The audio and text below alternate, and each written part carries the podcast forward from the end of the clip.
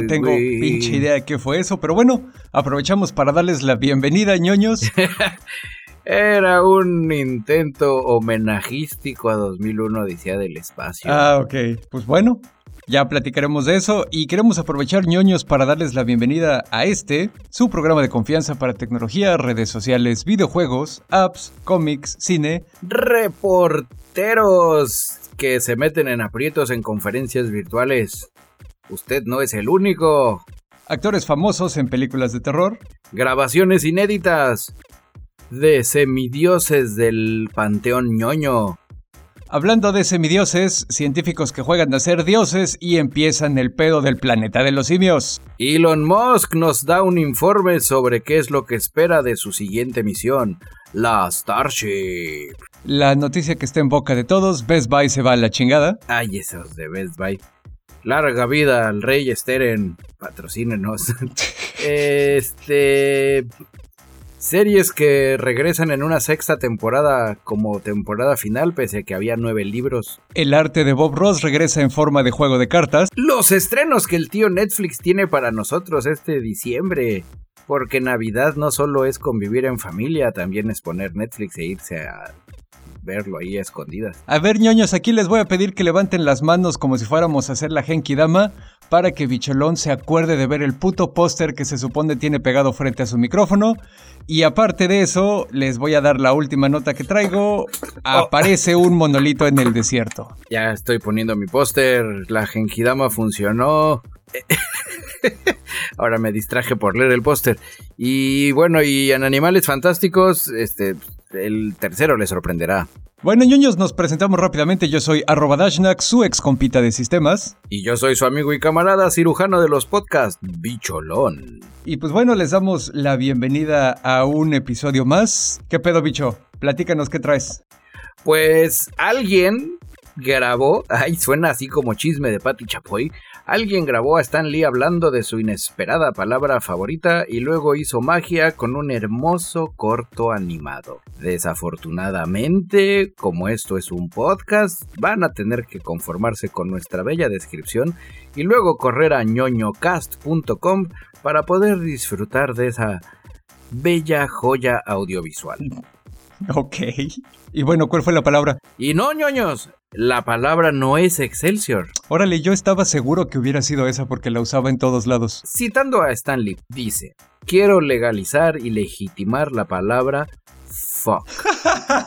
no mames. Una de las más grandes en cualquier idioma. Excelsior. Así es, eh, a dos años de la muerte del buen Stan Lee, eh, sigue siendo noticia. Había un compa que trabajó con él, que estaba haciendo unas grabaciones tipo así como de qué onda, vamos a servirnos un whisky, Stan Lee, y pues nos platicamos, y yo como que lo grabo, y, y, luego usted se va a morir y yo voy a hacer un video bien chingón. Eh, sí. El compa este se llama From, trabajó con Lee durante casi una década. Y durante esos casi 10 años recopiló muchas grabaciones, conversaciones con este compa. El corto de donde él hace esta mención, pues la verdad está chingón por el tema de la palabra fuck, porque todo el mundo nos fuimos con el clickbait pensando que iban a hablar de Excelsior. Y no, dice fuck, de la voz cameosa de Stan Lee. Si tienen oportunidad, vayan a darle un lente. También la animación está muy chingona. Y no, no hay, realmente no hay mucho que decir. La verdad está, está padre. Eh, me recuerda cierta onda sobre nosotros también con la palabra chingada de que es multifacética y todo ese show. Pero pues es Stanley, ¿no? Nadie le va a decir, señores, eso ya está muy visto. También esto pudo haber sido hace 10 años y tal vez él pudo haber sido el primero en descubrirlo. O sea, de alguna manera Stan Lee expresa que le tiene un afecto particular a esa palabra y a sus usos. Exactamente, sobre todo por la parte multifacética, donde él, el video menciona en el audio, perdón, menciona que puede ser desde un verbo, un adjetivo, un adverbio, puede ser positiva, puede ser negativa, puede ser una exclamación, puede ser una mentada de madre.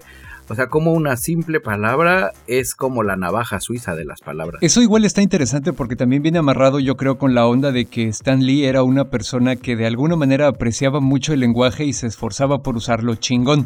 Aparte de que dibujaba y, e inventaba personajes y de repente escribía diálogos y lo que quieras, cuando él estaba trabajando en las primeras épocas de Marvel, tenía su Stance Soapbox, que era como una editorial, y el güey siempre hablaba de estas cosas como eh, la lucha de los eh, afroamericanos por los derechos civiles y cosas así, y lo hacía de una manera profundamente elocuente, o sea, como que el cuate sí apreciaba la sutileza del lenguaje, you know? Sí, no, el, el audio de verdad, no quiero ni siquiera parafrasearlo, por respeto a lo chingón que le salió, güey. La animación va de la mano con lo chingón, pero la verdad, el puro audio. Igual deberíamos de meter un clipcito acá, no sé.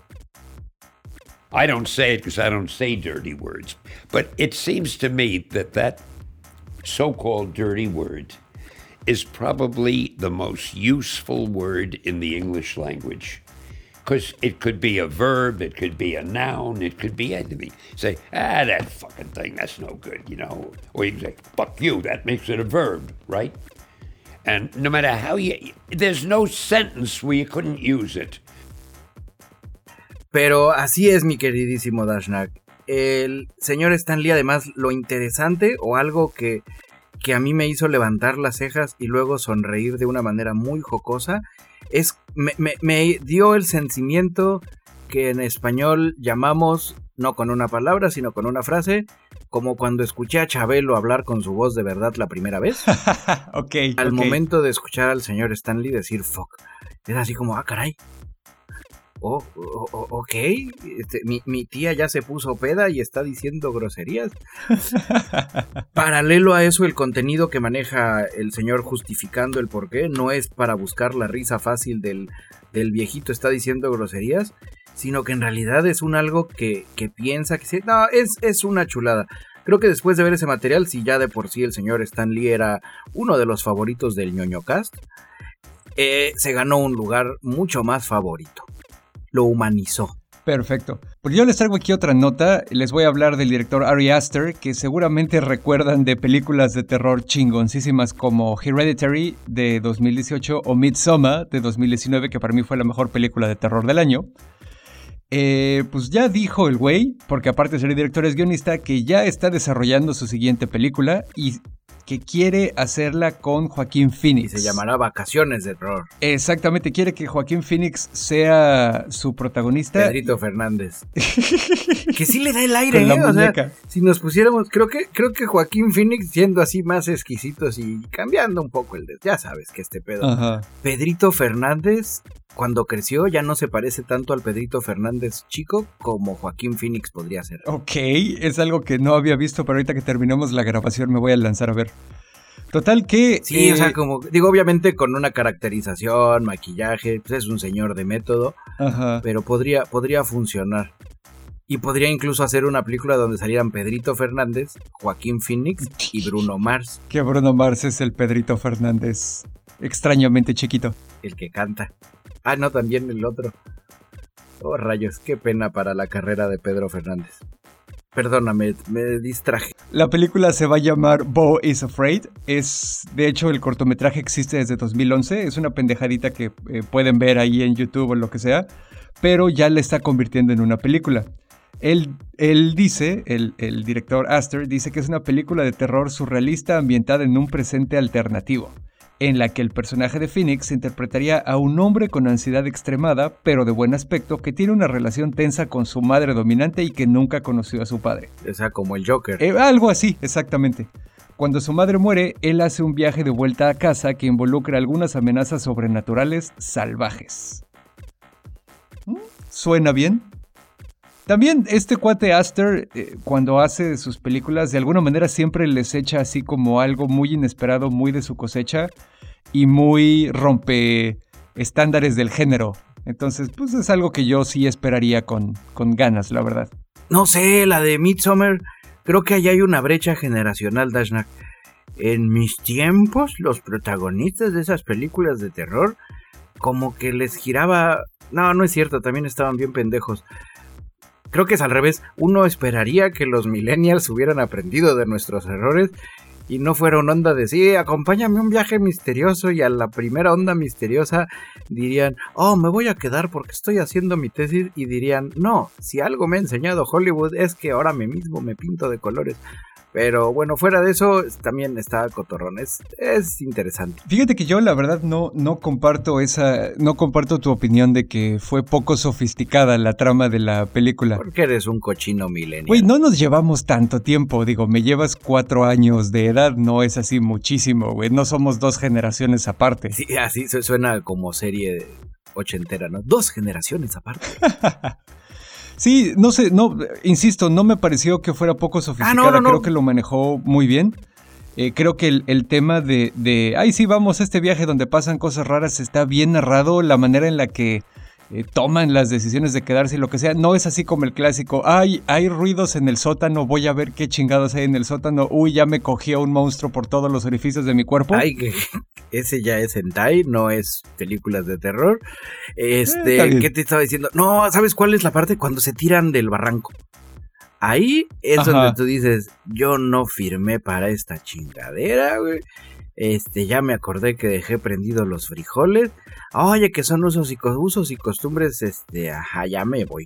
Ahí me lo terminas de platicar. No sé, esa parte fue así donde dices, yo, en lo personal, bicholón, si me invitan a un viaje a Europa, del, al, norte de Europa, y alguien se sube a un acantilado y todo el mundo está bajo viéndolo y se tira, y luego se tira la esposa, yo ahí digo, en la madre, ya me voy, tengo que grabar el podcast, ahorita regreso y obviamente no regresaría.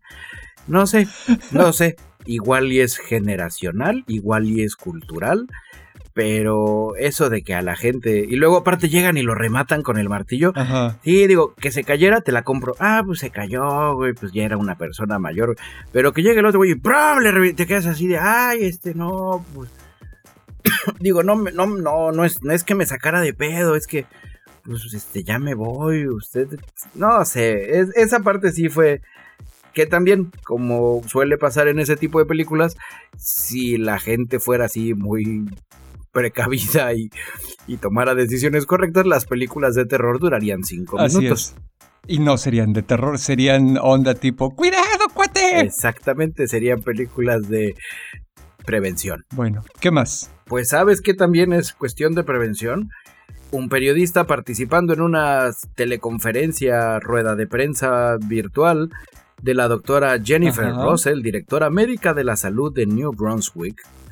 Eh, durante la intervención de la doctora, ya sabes, la doctora de Canadá diciendo, sí, es, es, algo así, para que entendamos quién es la señora Jennifer Russell, es la doctora Gatel de Canadá.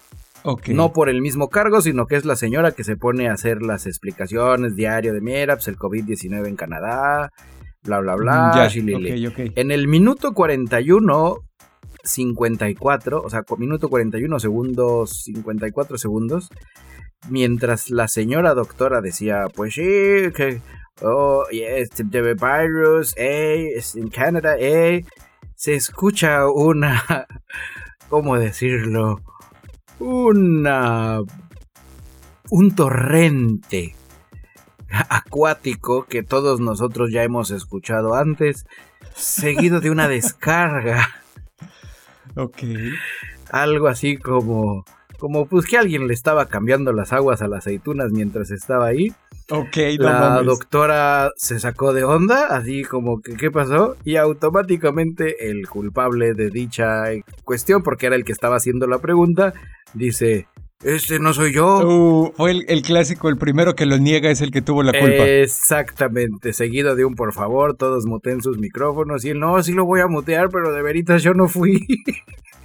se abrió una carpeta de investigación en el país vecino del norte. No, no es cierto, no se abrió una carpeta. Algunos de ellos decían, no, pues tal vez se pudo haber estado sirviendo agua y, luego... Eh, no sé, estornudó en una caja y por eso sonó como que le jalaban al excusado.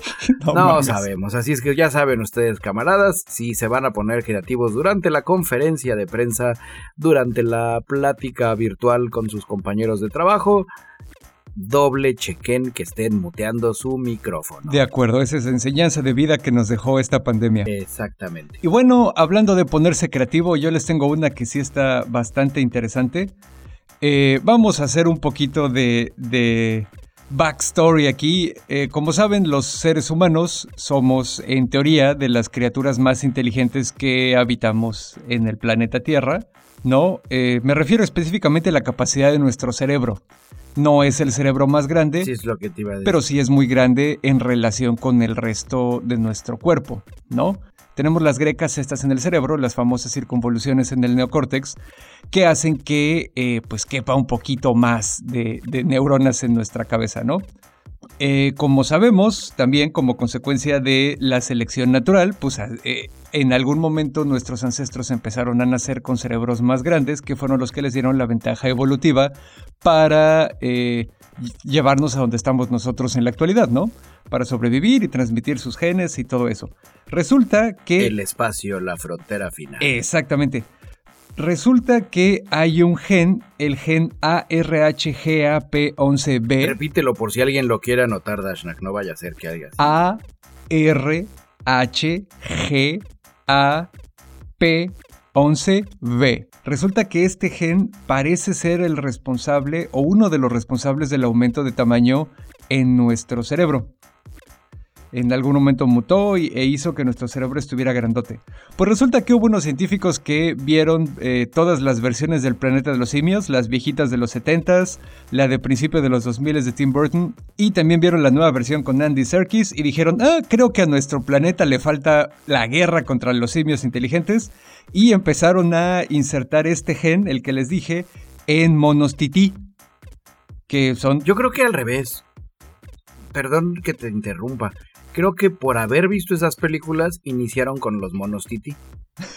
que son como más chiquitos, tamaño ardilla. Dijeron, a ver, sería muy pendejo si les agrandamos el cerebro a los gorilas o a los bonobos o a los chimpancés o a los orangutanes.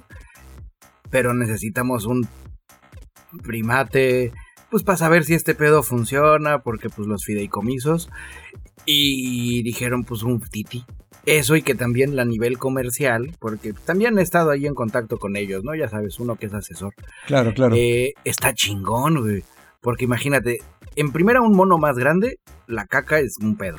Un tití, pues son bolitas así como de conejo. Y, te- y lo puedes traer en todos lados. Y si piensa y es así, es como un asistente bien chingón, güey. Así de, ay, se me olvidó, ¿dónde dejé las llaves? Este, Jaimico, ve por las llaves. Y ya él te dice, uh, uh, ay, va por las llaves y te las trae, ¿no? Ay, me pica aquí, a ver, ráscale ya. Y está chiquito, entonces te lo puedes llevar así en la bolsa. Te digo, no, las implicaciones comerciales que ese producto va a tener, Pues ya me convenciste, bicholón. win, win pops. Eh, pues bueno, para terminar rápidamente aquí el asunto, pues sí, les creció el cerebro. Obviamente me parece importante señalar que no están creando monos tití con inteligencia humana. Esa es la fase 2. Exactamente, el ahorita nada más es el tamaño del cerebro. El tamaño del cerebro es solo uno de los componentes que nos hace a los seres humanos lo que somos. Entonces no están pasando así ninguna línea ética rara ni nada. Pero sí, al final sí les creció el cerebro y como les creció les aparecieron los pliegues que tenemos nosotros y que no tienen ellos. Para, para poder tener más volumen adentro del cráneo, porque pues el cráneo no Y crece. ahora imagínate disfrazarlos así de personajitos y ponerlos a actuar obras de Shakespeare.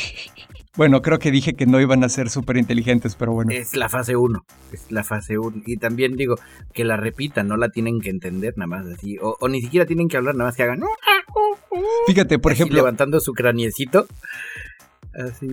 Fíjate, ahí por ejemplo tocas otro punto interesante, güey. Para hablar no solo necesitas el cerebro grande, necesitas ciertas estructuras en el cerebro como el área de Broca que pues ellos no tienen y aparte Todavía. necesitas órganos especializados para emitir sonidos que ellos no tienen. Pero pueden hablar en changuito así en. "Uh, uh, uh, uh", y, y ya la intención es lo que cuenta. Pues bueno, hasta ahí mi nota. No, ya me vi. Ya me vi con mis titis entrenados. Esta, va a estar chingón.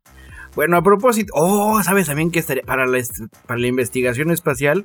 Pues es más fácil mandar titis al espacio que mandar gente. De acuerdo. Y a propósito de mandar gente al espacio, les traigo la nota que casualmente, paralelo a esto, la Starship está lista para volar a 15 kilómetros de altura, que es donde dijo Elon Musk, la primera prueba de esta onda va a ser a 15 kilómetros, no 16, no 14. Nada demasiado a grave. 15, así me gusta el número, ¿no? Ok. Eh, la Starship es la nave futurista con recubrimiento de acero del señor Elon Musk.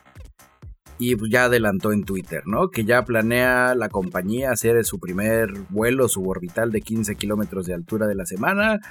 Eh, los objetivos de este primer salto, tras la prueba de 150 metros, que pues ya pasó, son probar por primera vez el ascenso con tres motores Raptor, dos más que en la prueba anterior, pero tres menos que en la versión final, eso es importante.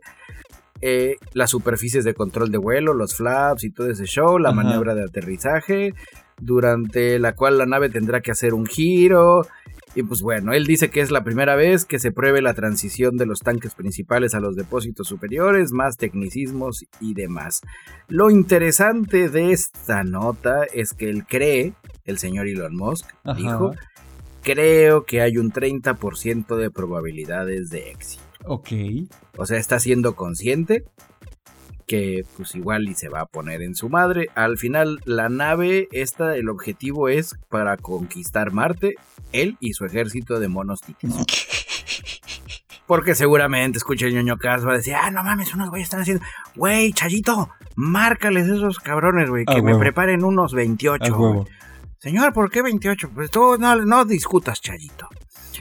En fin, ese es el final de la noticia, así es que pronto tendremos noticias sobre si, si el 30% fue suficiente para que la nave fuera a volar y regresara. Me, me parece, debo confesar como ñoño de ciencia, que 30% no es un número bajo, definitivamente, pero tampoco es lo que uno pensaría que tendrían de seguridad, ¿no? Pues es que es la primera vez. Uno siempre dice ciencia de cohetes y cree que es 100%, pero para llegar a ese 100% de probabilidades, pues tienes que romperle la madre a varios, ¿no? Eh, Pues sí. Elon Musk es, y el espacio en general es de esas cuestiones que para hacer un omelette hay que romper antes unos huevos. Y por unos huevos se refieren a muchas otras naves. Ya ves que luego mandan satélites los españoles y se les pierden, ¿no? Es, Oye, ¿sabemos ¿Qué qué, pasó con eso? ¿Ya lo encontraron o algo? Eh, no lo han encontrado, eh, fue un factor humano. Estoy dando el seguimiento puntual porque queremos el Pulitzer. A huevo. No ha habido realmente avances en la investigación. Ya dijeron que sí, que fue un factor humano. O sea, si alguien la cagó. que unos cables alguien no conectó bien. Ok. Y, y, pues ya sabes cómo se echan la bola esa gente. Y no, pues yo lo vi, pero está bien acá. Eh, probablemente. Manolo dice que fue Venancio y Venancio dice que fue Manolo. Exactamente. Es que la Pilarica me habló por ti. Sí, no. El, el punto ahí es de que probablemente la nave se destruyó. Y cuando digo probablemente, ellos no son como el señor Elon Musk no creen en dar porcentajes. Simplemente dicen, sí, no, se destruyó. Probablemente.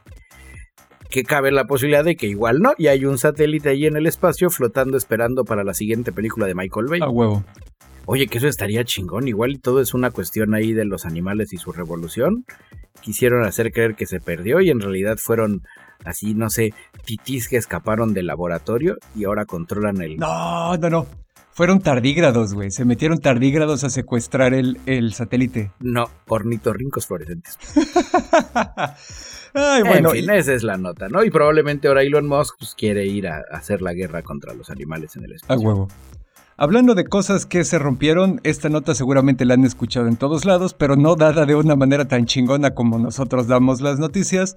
Best Buy ya se fue a la chingada. Oh, no. Eh, la tienda, la famosa tienda de productos electrónicos avisa que para finales de año van a cerrar las 41 sucursales que les quedan, porque ya habían cerrado 8 a lo largo de este año. Y sí, es sencillo, dicen que fue básicamente consecuencia de eh, la recesión económica producto de la pandemia, que el corporativo en general tenía varias inversiones y lo que sea justo antes de empezar el año y cuando pegó la pandemia, la desaceleración económica y la onda de separarnos y quedarnos en nuestras casas, pues no pudieron producir suficiente dinero para levantar el asunto.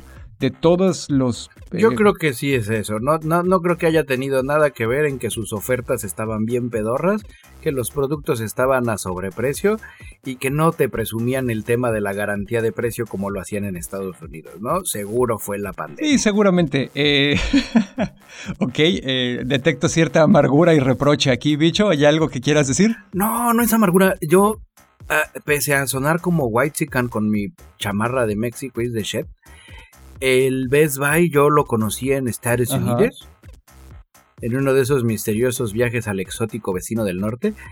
Y para que veas, sí quedé así como, ah, no mames, qué chingón, güey.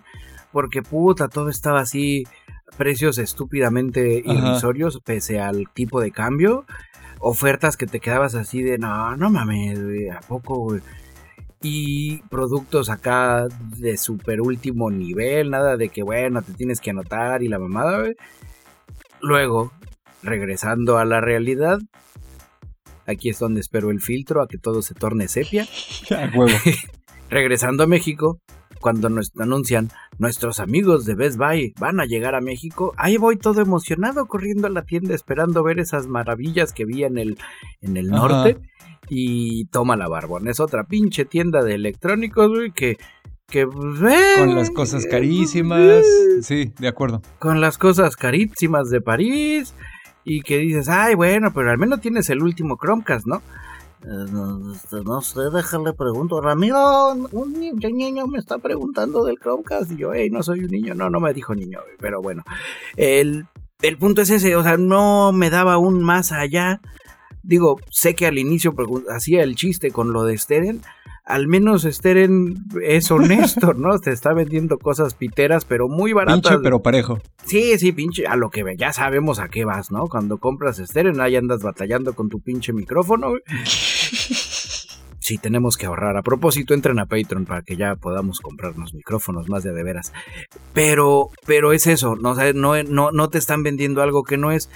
Best Buy haciendo el comparativo incluso con Amazon comprando en línea, no te estaba dando algo que no te dieran allá, no es un tema de, de ay, güey, es que está súper baratísimísimo, güey, o sí, les digo, fue, e, era un mal modelo, llegó tarde, pues.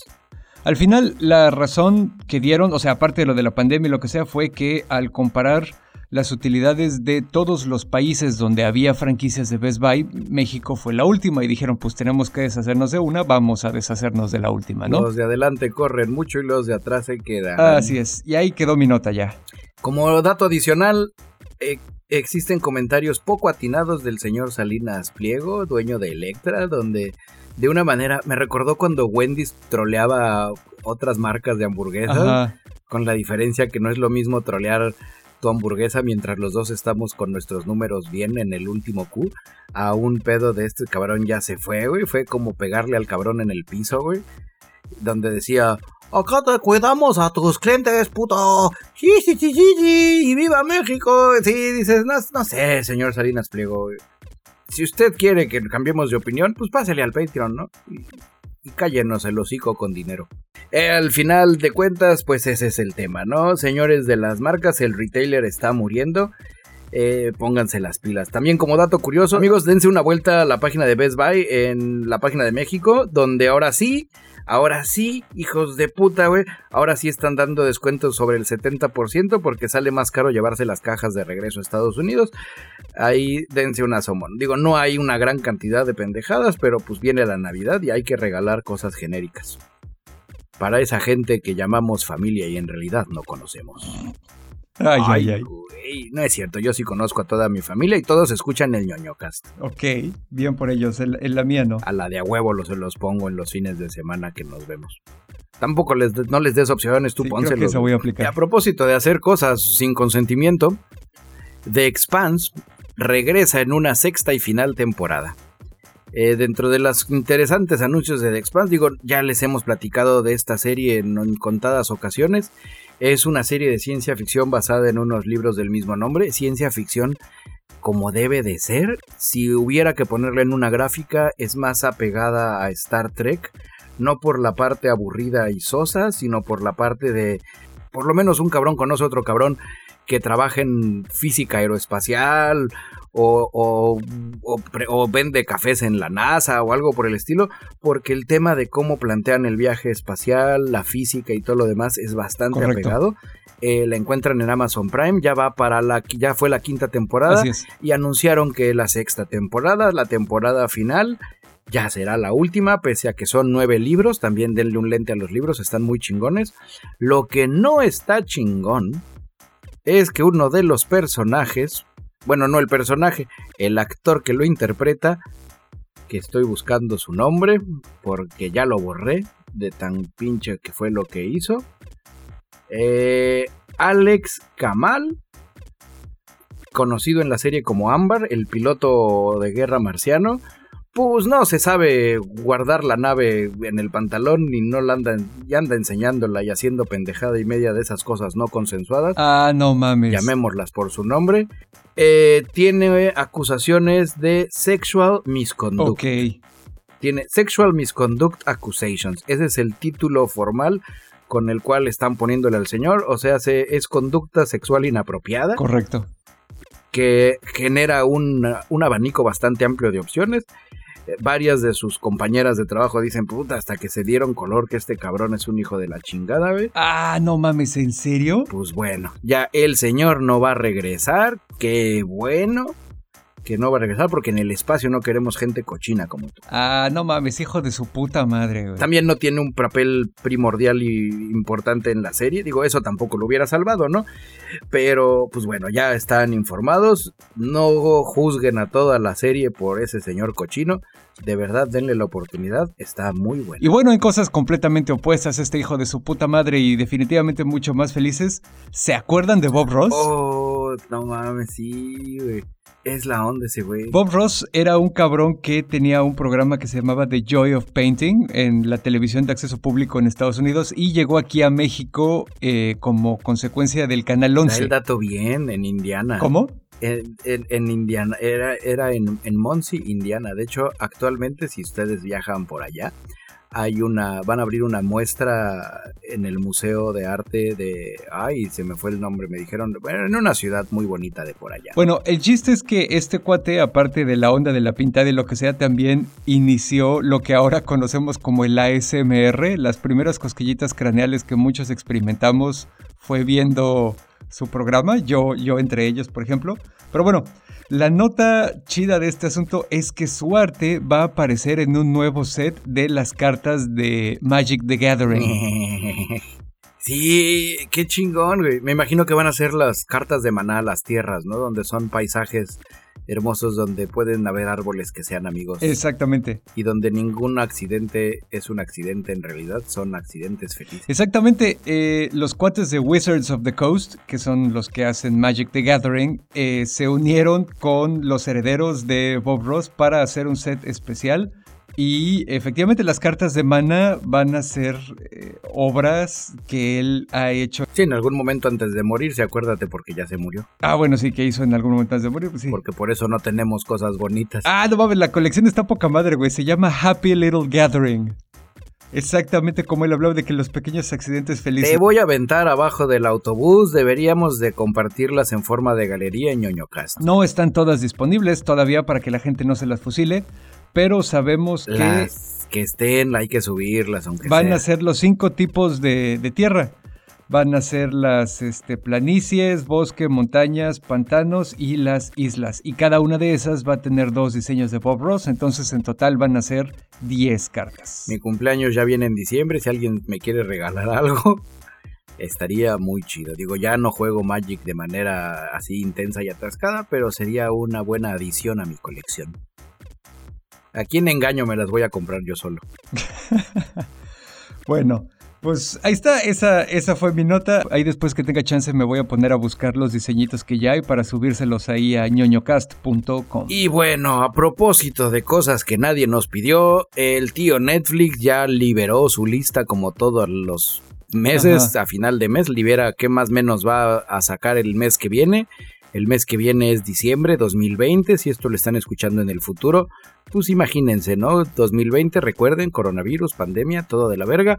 Bueno, ahí les va. La primera serie, el 4 de diciembre, será Selena, la serie, porque hay más biopics para... Bom, bom. Más biopics para sumar al universo donde Freddie Mercury y demás están juntos, ¿no?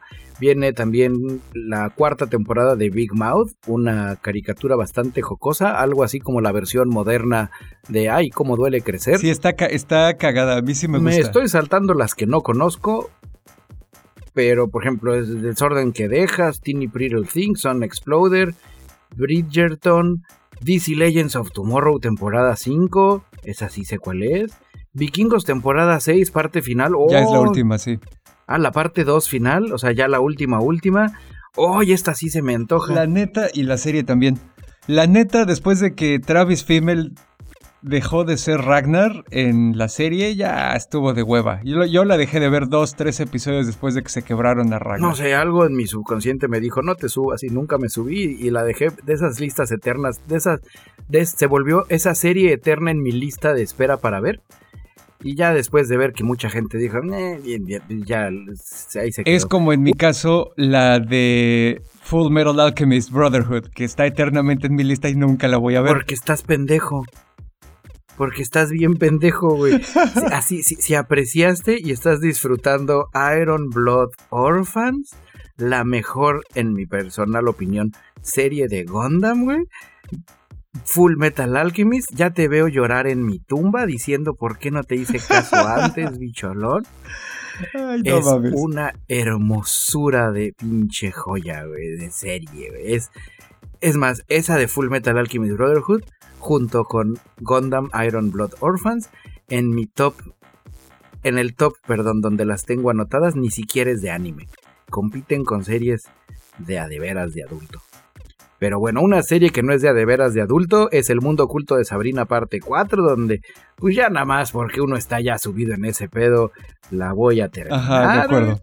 Y bueno, y de series eso es todo. Va a ser un mes triste en el mundo de las series de Netflix. Y si creían que era triste en las series, buckle up, muchachos, porque las películas también están de la verga. Deseo de Navidad, Mank, el baile, cambio de papeles, La madre del blues, cierre de medianoche, Liga de la Justicia por fin llega a Netflix, Rascacielos, recate en las alturas y 300 el nacimiento de un imperio y una que se llama Policías y Ladrones Mm, de cine mexicano Bu fucking Who, y documentales Haces del Bisturí, Anita de Honorío para el Mundo, Giving Boys, El Destripador de Yorkshire, y niños y familias, pues está... ¡Ay, no manches que ya hay de niños rápidos y furiosos, kids! Ok. ¿Van en triciclo? ¿Qué chingados? No sé, ya me dio curiosidad. La serie, la película de niños y familias se llama Rápidos y Furiosos. Espías al volante. Ok. Sí, no, no sé. Es, en cuanto terminemos de grabar, yo creo que me voy a dar una asomadita. El autobús mágico vuelve a despegar. De anime traen las de Marvel Anime, X-Men temporada 1, Wolverine temporada 1. Y traen la trilogía de Transformers, la guerra por Cybertron. Y ya te digo, diciembre va a ser un mes triste en Netflix. Y bueno, finalmente por si quedaba alguna duda de que 2020 vamos a valer verga todos y de que estamos en una simulación, acaban de encontrar un monolito en el desierto de Utah. El monolito es de 4 metros de alto, es de metal, así pulido, brilloso, y se parece un poco, no mucho porque el, el monolito de Odisea 2001 era más grueso, este es más delgado, pero pues tiene así como el tipo. Porque los alienígenas respetan el derecho de autor. Exactamente. Eh, también el, el monolito no está así tirado a la chingada, nada más. Está bien insertado en el piso de manera firme, o sea que alguien tuvo que ir a ponerlo. Y lo interesante del asunto es que esta madre la vieron cuando oficiales de conservación estaban haciendo un recuento de un tipo de ovejas que viven ahí. Están en un área que no está abierta al público. Entonces, de hecho, dicen así como que incluso pues, la persona que lo puso se arriesgaba a, a, sufrir daño físico grave, quedarse atrapada o perder la vida, nada más para ir a ponerla, asumiendo que es como una instalación de arte o algo así, ¿no? Bueno, que también no la llevó cargada y, y se fue, seguramente fue en un vehículo 4x4. Y para nutrir tu nota, lo curioso de esta situación, porque aquí ya saben, ñoño cast investigation reports, Así es. El monolito, de acuerdo a Google Maps en su histórico, lleva ahí desde 2016. Ah, chinga. A ver, a ver, clic en leer más. Este, no, pues ya ese era el leer más. Pero pues ya sabes, 2020 hay que subirnos a todo el tren que pueda salir porque tal vez sea el último tren al que nos subamos. Correcto. Eh, también para cerrar la nota, eh, los oficiales que lo descubrieron no están diciendo dónde está, solo están diciendo así como que sí, está aquí en medio del pinche desierto de Utah para que la pinche gente no vaya y se muera. Exactamente. Por algo no les vamos a decir qué onda. Así es, nosotros respetamos esas instrucciones. El sitio de Snopes también está haciendo de conocimiento público donde existen igual otros monolitos en otros lados que han salido, que obviamente no han sido tan populares porque no están en tan la mitad de la nada. Ok. Y como adicional, lo que les mencionaba, algunos internautas sugieren que puede tratarse de la obra del fallecido artista minimalista John Harvey McCracken. Ok. Ya que la mayoría de sus obras son monolitos que se parecen mucho a ese monolito. Igual digo, los monolitos no tienen mucha ciencia, ¿no? Digo, no es una onda de, ay, ese monolito me suena conocido. eh, bueno, bueno, ¿no? Eh, desde 2016.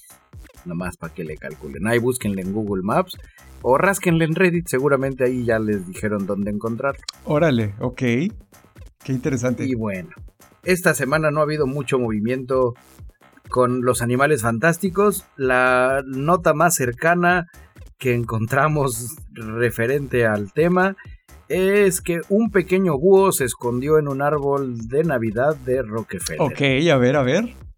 Los búhos son cool, son como los gatos de las aves. Cuando hicieron la revelación del árbol de Navidad de Rockefeller que ponen ahí en Nueva York. Que es una o algo que hacen todos los años, ¿no? Que es en todos los años, nada más que este año, a diferencia de los años anteriores, salió un pequeño búho que se había subido al interior del árbol cuando lo talaron en Oneonta y pues bueno, tampoco es una onda así de que es un animal misterioso. Que yo, no, pues es un búho que pues, lo hicieron viajar algunos kilómetros. El búho pues, estaba todo, no puteado, pero pues sí sacado de onda, así de qué pedo, güey, qué onda. Aquí yo estaba en el bosque, güey. Esta es la última vez que me pongo borracho entre semana. el búho ya está recuperándose en una instalación de vida silvestre y será regresado a su hábitat natural. Nice y va a tener una excelente historia que contar. Va a ser como en How I Met Your Mother. Exactamente. O la señora Búa le va a armar un mega pedote de dónde estuviste esta última semana. Eso nadie lo sabe.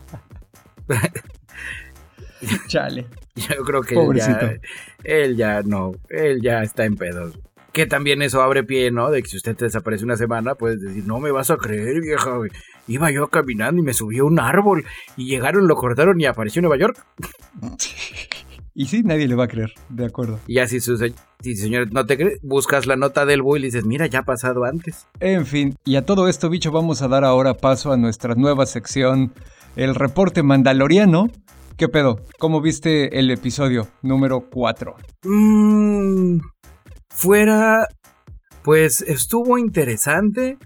Debo de confesar que todavía no me declaro fangirl como tú. Me estoy esperando al siguiente episodio donde, de acuerdo a las filtraciones, va a ser el episodio más largo de toda la saga del Mandaloriano y por el título me, me da un poco de curiosidad de esa emocionil, pero no me quiero emocionar antes de tiempo. El título se llama The Jedi. En este último episodio sí se liberaron cosas interesantes, trajeron cosas de los videojuegos. Hoy un videojuego que se llamaba Dark algo, Dark Force. Bastante añejón, donde luchabas contra unas ondas que se llamaban, si mal no recuerdo, Dark Troopers. El otro tema donde se estaba rumoreando que en la instalación esta de laboratorio estaban esos clones se parecen a Snoke donde pues sí, podría ser, podría no ser, el tema de la sangre de Baby Yoda. Sí, al final digo, no, no, fue un episodio que dijeras, wow, el mejor episodio. Se me hizo más interesante el, el episodio anterior, donde salieron los mandalorianos y todo el show y el... Pero aún así te digo, e, en lo personal, no me ha dado algo para volver a creer en la franquicia. Sí, admito que en cuestión de la franquicia, John Favreau está haciendo una mega super chambota, no solo haciendo una serie, sino tapando huecos y tratando de darle una coherencia a todo el universo nuevo que mandó a la chingada el canon viejo. Pero, ah, no sé, en cuestión de lenguaje seril, seril ya sabes, el cómo nos cuentan una historia, cómo te van llevando de la mano, sigue, sigo sintiéndola sosa así fofona, así como que dices, pues sí, está padre, sí. No sé, en algún punto creo que el tema del niño Baby Yoda va a cansar. Donde sí... No, no sé, eh, no quiero ser el pesimista de, de Star Wars. Espero, deseo de corazón, anhelo que el siguiente episodio de Mandalorian me haga un converso y diga estaba mal, era un tonto no debí de haber dicho esas cochinadas. Y te pegues con una piedra en el hocico. Y me pegue con una piedra como Tizoc nos enseñó. Pero también que no sean mamones, digo, ¿cuántos episodios son por temporada? Y para que se ponga chingón hasta el quinto, no mamen. Si aquí estuviera yo viendo a His Dark Materials, que ya nos liberaron el tercer episodio, y teniendo al Mandalorian a mi lado izquierdo de una altura mediana, le daría un zap y le diría, ¿ves cabrón? Así se hacen las cosas, güey. Tres pinches episodios, güey. Y en los tres pinches episodios de esta segunda temporada, güey, ha sido increchenda la emoción. Sí, de acuerdo. Han desenmarañado la gran maraña principal, pero al mismo tiempo han salido micronudos que se han ido resolviendo y luego micronudos que al parecer era micronudo y no mames era la maraña principal. Las actuaciones han sido magistrales. El cómo nos han ido no contando la historia, sino que dónde nos quedamos y de aquí me estoy siguiendo y es un no, espérate chavo, porque ahí viene lo chingón otro pinche pedo, güey. En solo tres episodios. Obviamente juega en desventaja.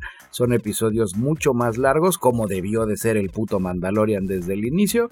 Ambas series pecan en el tema de que me dan un episodio a la semana y como maratonista de alto rendimiento considero eso una ofensa. Eso de regresar a la época de las cavernas donde veíamos una serie cada pinche semana se me hace de animales, pero esa ya es muy mi humilde opinión. Ajeno a eso, el episodio anterior, el segundo episodio, tercer episodio, donde nos empiezan a revelar el tema, no voy a spoilear de dónde, con la doctora científica que dice, no, e, e, es, e, ese es lo chingón. Han sido reveals de personajes que se añaden a la saga, de una escritos de una manera tan elegante, tan sutil, como bordado invisible, para que usted me entienda, ¿no? Es de verdad un gusto ver cuando una serie te cuenta una historia tan chingón, güey. Tan pese a que se tardaron un putero entre la primera temporada y la segunda temporada en tres patadas, sin la necesidad de un cochino resumen de la temporada anterior, te cuentan todo y es como si ellos nunca se hubieran ido. Es como esos buenos amigos que no ves en 10 años y cuando los vuelves a ver es como si nunca hubiera pasado el tiempo. Pues sí, yo ahí sí estoy completamente de acuerdo contigo. Eh, desde el primer episodio de esta segunda temporada se retoma el paso de la serie rápido, agresivo, sin necesidad de, hacer así como que alguna pausa artificial o, o, algo que hacían mucho, por ejemplo, en Game of Thrones, que entre temporada y temporada movían a las piezas, ¿no? Y el primer episodio era para enseñarte dónde estaban. Dónde se quedaron. Ajá, aquí el primer episodio de la segunda temporada empieza tres días después del último episodio de la primera temporada, entonces, pues está chingón.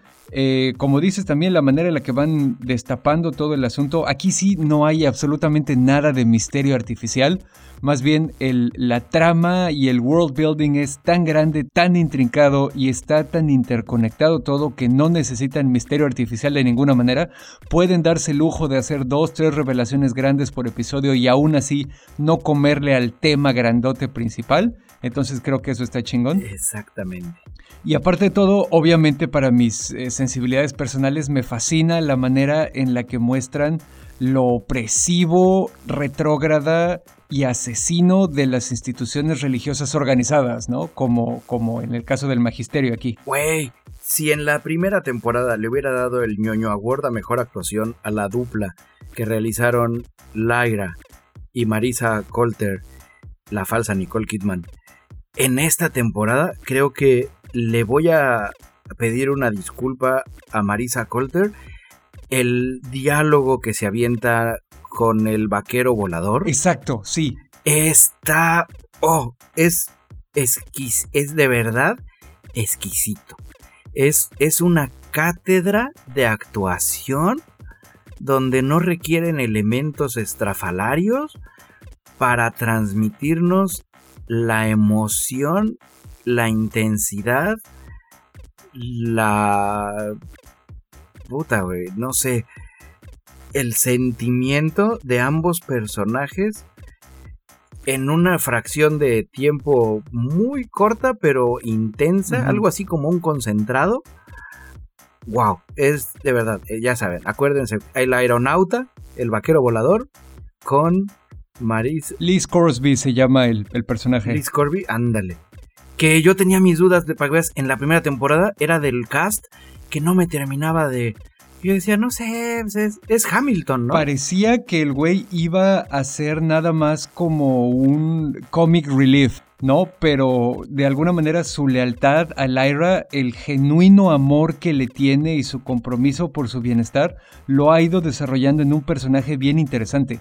Y en este tercer episodio, como dices, güey, el diálogo que se avientan ahí en, en los calabozos, no mames, aparte que que está cabrón, güey. Exploran como cosas Sí, culeras, no. así pinchonas que dices, ay, a lo mejor ese tema no lo hubieran tocado en una saga de fantasía. Como canción de Santa Sabina. Ándale, exacto. Y ya revisé, sí, el señor se llama Lin Manuel Miranda y sí es Hamilton. Ahora entiendo, ahora es así como señor Lin Hamilton, no lo reconocí, usted dispense. Pero sí, no, es esa serie, súbanse por favor, jovenazos. No somos ni siquiera dignos para recomendarle en la sección de recomendaciones. A ese, ni- a ese nivel. Ay, bueno, eh, qué bueno que mencionas eso porque ahora lo que viene es la sección de recomendaciones. Muy bien. Date como magnate. No, por favor, o bueno, empiezo yo, está bien. La mía va a ser veloz. Yo traigo una mía y una que el buen camarada Angel Rush nos mandó. Voy a comenzar como la mía porque soy una persona irrespetuosa. Eh, la mía es veloz. Destiny 2 regresó en forma de más allá de la luz. Si usted, camarada ñoño escucha, ha abandonado Destiny porque sí, todos sabemos que llega a ser un poco monótono y luego uno lo abandona, ahora es cuando regresar. La nueva expansión metieron un cuarto elemento. En esta, en esta saga los personajes juegan entre un elemento, el elemento arco, que es electricidad, el, el fuego y el... Ay, se me fue el nombre. Y el vacío. Ok. Y entre todos ellos hacen al Capitán Planeta. y hacen una especie de Capitán Planeta. Aquí metieron ya un cuarto elemento que es la estasis, que es algo así como un hielo antimateril. Eh, está muy chingón. La historia la supieron rescatar. Pese a que habíamos perdido desde Renegados al buen Kate Six, ahora Drifter y la mujer exo misteriosa han estado supliendo un poco ese papel tanto de comical relief como de te vienen a salvar cuando te está llevando la chingada. La verdad está muy padre. Apenas lo acabo de empezar. Iré como a la mitad de lo que son las misiones. Ok. Y ya me convenció. Estoy dudando. No dudando. Estoy considerando regalármelo este año de Navidad. Porque pues ya sabes, las expansiones en el Game Pass hay unas partes que te dan gratis, cierto contenido descargable. Pues hay que pasar la tarjeta, ¿no? Pero... Como vendedores de drogas. Sí, no, no, y, y se las compré, ¿no? O sea, cañón. Eh, Llámenme el Diego Armando Maradona del Destiny. Y antes que se me olvide, la recomendación que nos dio el camarada Angel Rush es de Undoing. Está bastante, bastante atractiva la premisa. Sale la verdadera Nicole Mamacita Kidman.